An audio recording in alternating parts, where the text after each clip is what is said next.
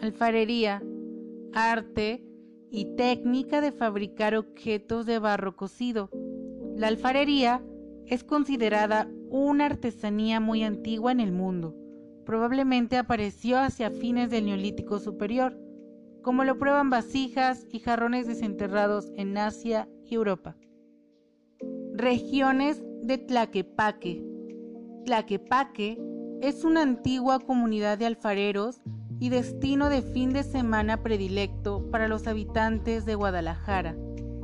La razón por la cual acuden a Tlaquepaque tantas personas es la abrumadora diversidad de artesanías de calidad excelente que allí se pueden adquirir. Alfarería poblana. No se ha logrado saber en qué fecha exacta se estableció el primer taller de alfareros en Puebla. Sin embargo, se sabe que la loza fina era la talavera. Aunque Puebla ganó fama en todo el continente por la calidad y belleza de esta loza, su producción fue totalmente española en sus comienzos. Poco a poco, están desapareciendo los alfareros que por casi tres siglos humedecieron sus paredes y las quemaron con fuego. Técnicas de alfarería. Barro vidriado. Se llama vidriado al proceso y técnica alfarero consistente en aplicar a las piezas de barro, tras su primera cocción, una película o capa que tras fundirse en un horno toma una apariencia cristalina. Técnica torno tradicional. Torno de alfarero o rueda de alfarero son los nombres más populares que reciben diferentes tipos de ingenios giratorios usados por los artesanos del barro para crear una pieza o vasija a partir de la pella de barro o pasta cerámica. Sancocho. Primer paso de la quema que se realiza a baja temperatura cuando la pieza va a ser vidriada con greta o estaño. Molde. Pieza o conjunto de piezas que tiene un vacío con la figura que se desea obtener.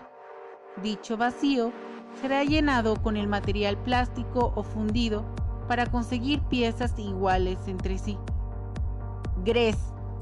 El gres es el resultado de la lúdica combinación entre la arcilla, el agua que permanentemente baña y humedece la pieza, el fuego que la convierte en eterna y el aire que participa en el proceso de cocción y secado. Porcelana. La porcelana es un material cerámico producido de forma artesanal o industrial y tradicionalmente blanco, compacto, frágil, duro, traslúcido, impermeable, razonante y de baja elasticidad. Decoración con esmaltes. Al igual que el barniz, es un borosilicato de plomo al que se le añade estaño.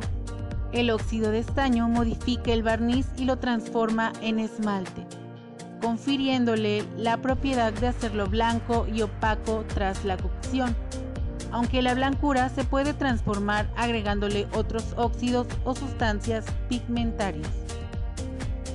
Mayólica es el nombre que se da desde el Renacimiento a un tipo de decoración cerámica sobre losa estanífera con un esmalte de plomo pacificado con estaño.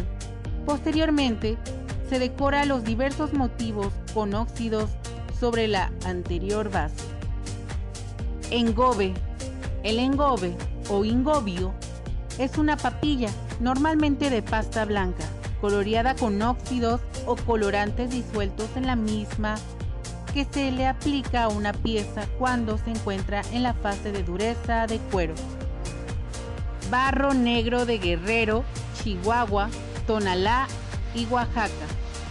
El color del barro negro se debe a propiedades del barro en sí y no a colorantes.